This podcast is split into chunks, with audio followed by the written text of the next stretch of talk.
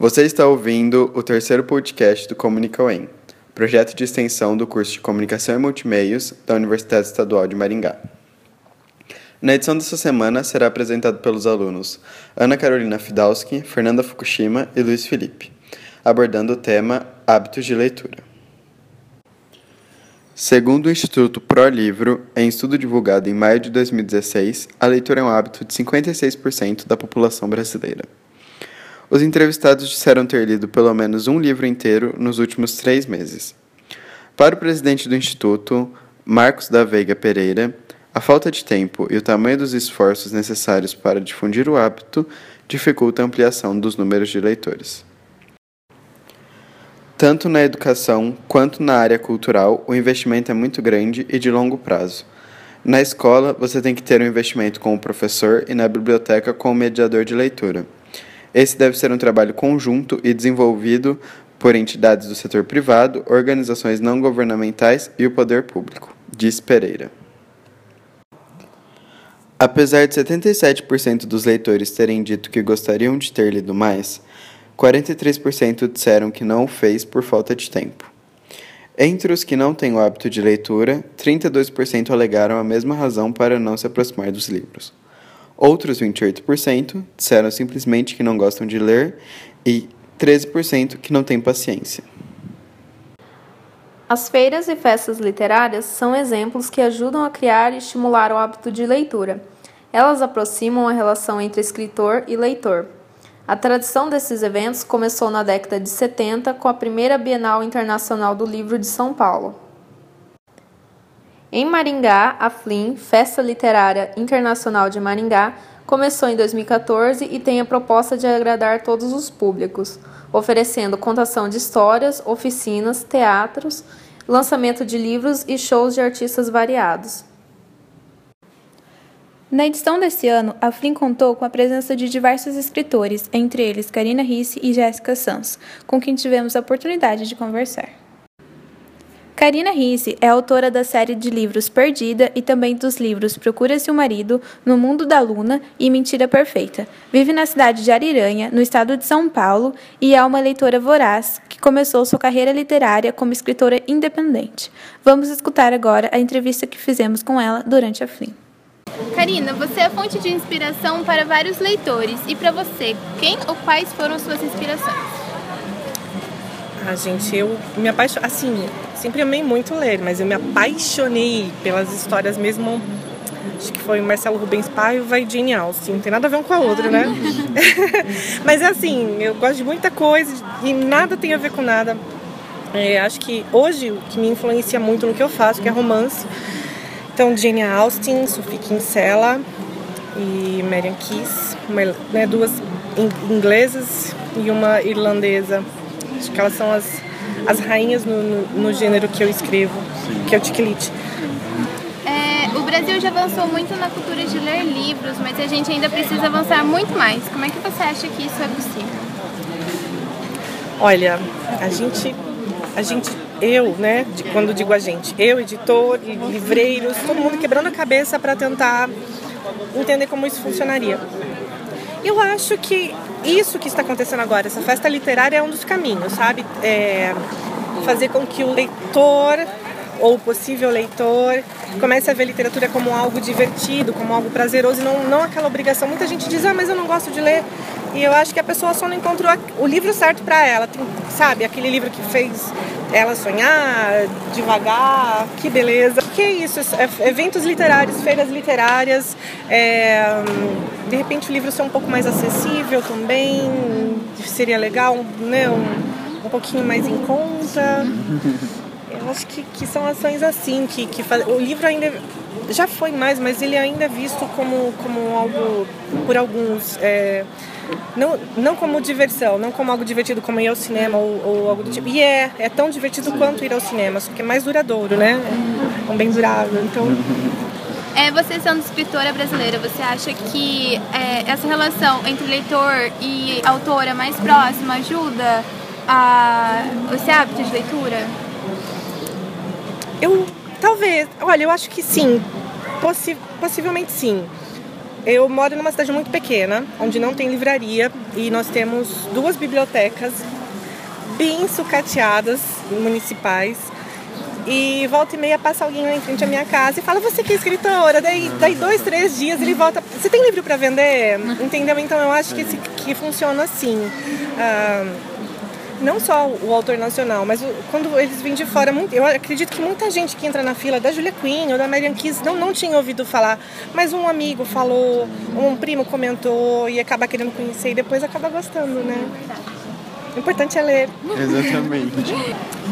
É, duas das suas obras já foram compradas para adaptação cinematográfica. Uhum. É, como que você recebeu essa notícia e se você acha que o filme vai atingir as expectativas dos leitores? Quanto a atingir as expectativas, eu estou lutando muito para isso. É, é, eu acho não faz muito, não, não vejo muito sentido, entendeu? Em, em, comprar uma história. Se você lê o livro e gosta da história, você queria adaptar ela para o cinema e de repente alterar de uma maneira que você já não reconheça mais. Então, sabe, algo tipo Percy Jackson que ficou.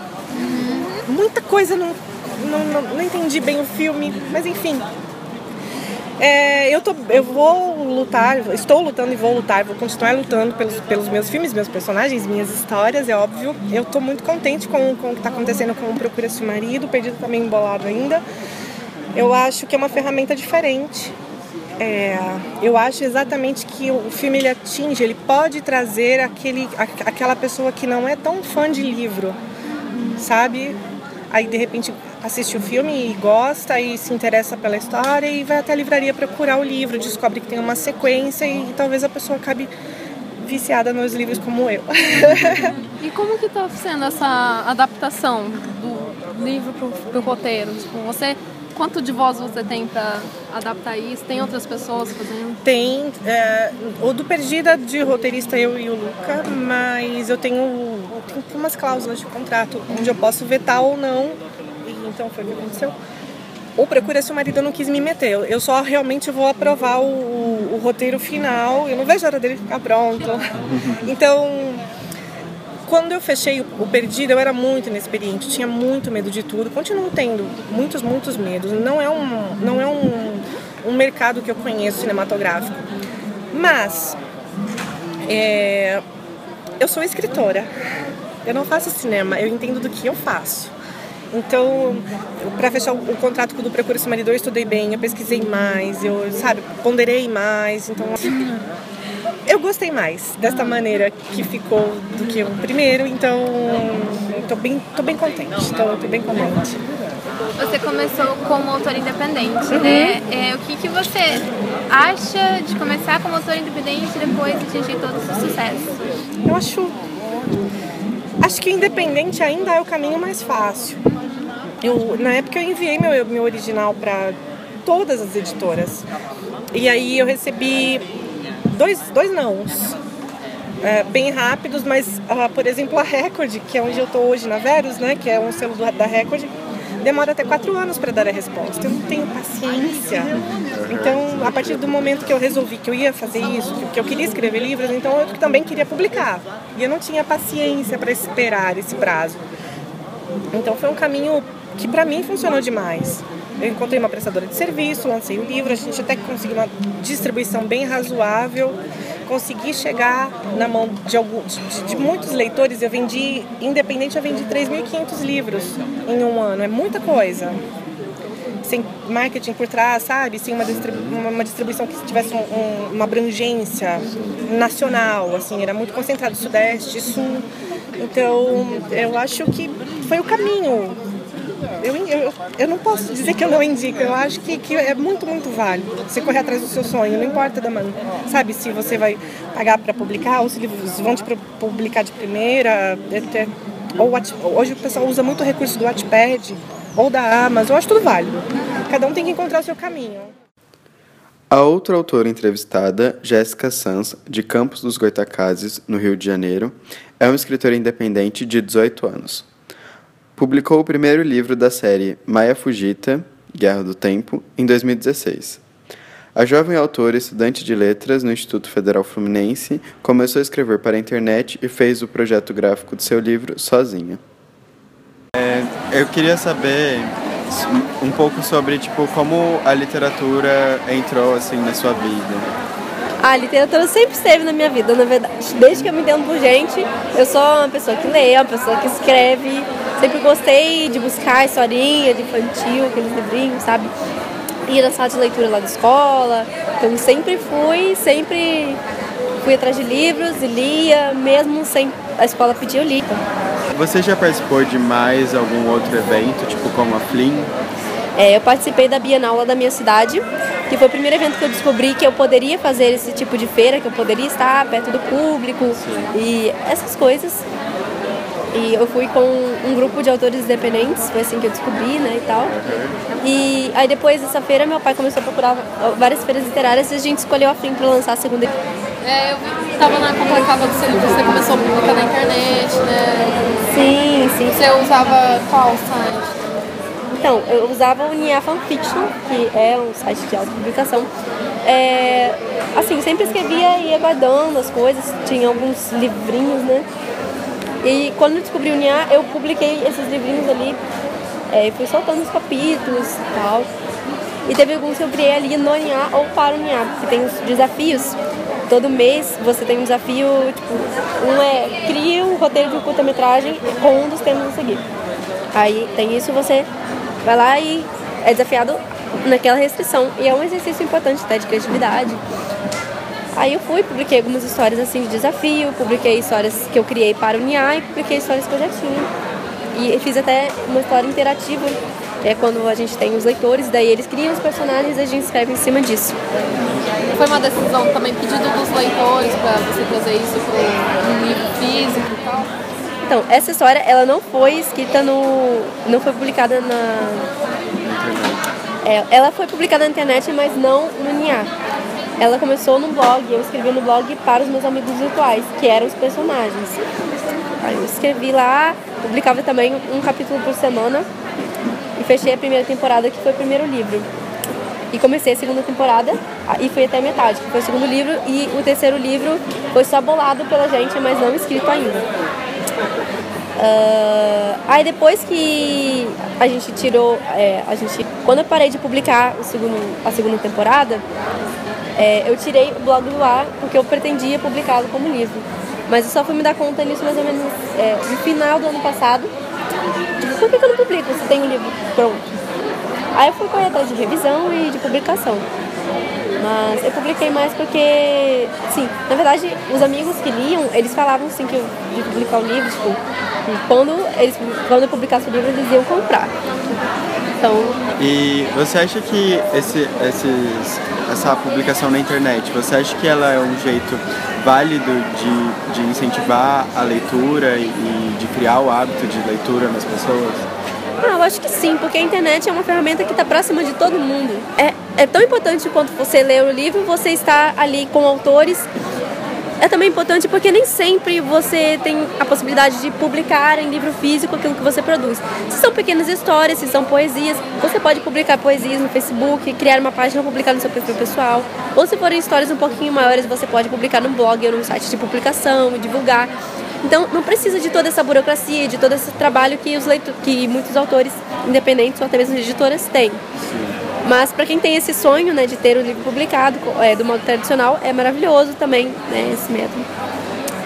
Então, e também é bom para quem quer começar, para quem tem esse sonho e quer começar, inserir, formar um público, para quando publicar de fato já ter é, um público para consumir o produto. Uhum.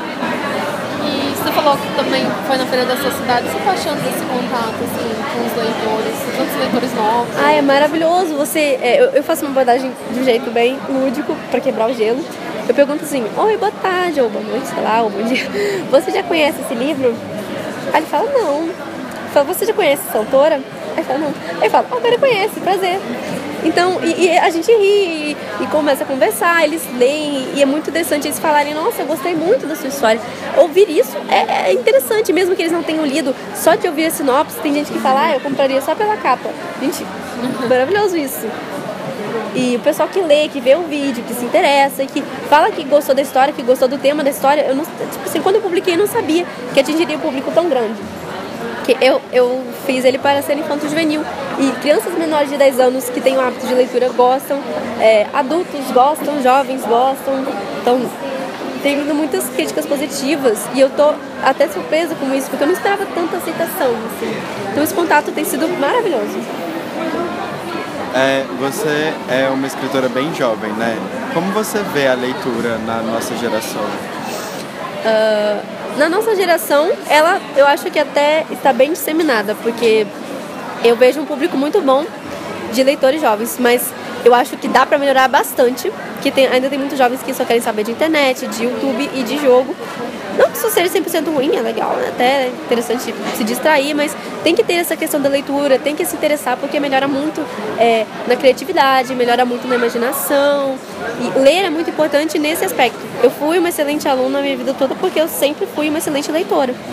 E para fazer vestibular, por exemplo, você tem que escrever uma redação, muitas vezes. Então, pra, imagina se você lê muito, você tem muito conhecimento, você é, pode fazer uma boa escrita. Então, para 300 coisas, é muito importante você ler.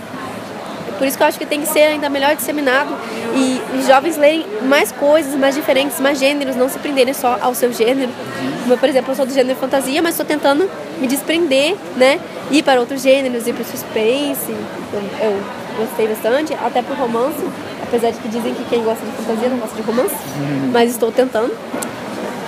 Então, para conhecer novas linguagens, conhecer novos mundos, é, e a, essas feiras, assim, você acha que elas conseguem, tipo, dar mais visão e incentivar as pessoas a lerem mais? Nossa, com certeza. Eu diria que é uma das melhores formas de divulgar o trabalho. Porque você está aqui apresentando na frente da pessoa o livro. É como ir nas escolas, é uma divulgação muito boa porque você está ali, é você pega o seu produto e mostra, olha, isso aqui, você fala sobre ele, o, lei, o autor falando para o leitor, olha, a obra é assim, assim, assim, você gosta de ler isso? Então, é, é maravilhoso nesse sentido, você está realmente cara a cara com a pessoa que fez aquilo. Então, é, é muito, muito bom esse tipo de coisa. A gente ficou pensando, você estava cursando faculdade também, né? Como uhum. você tá?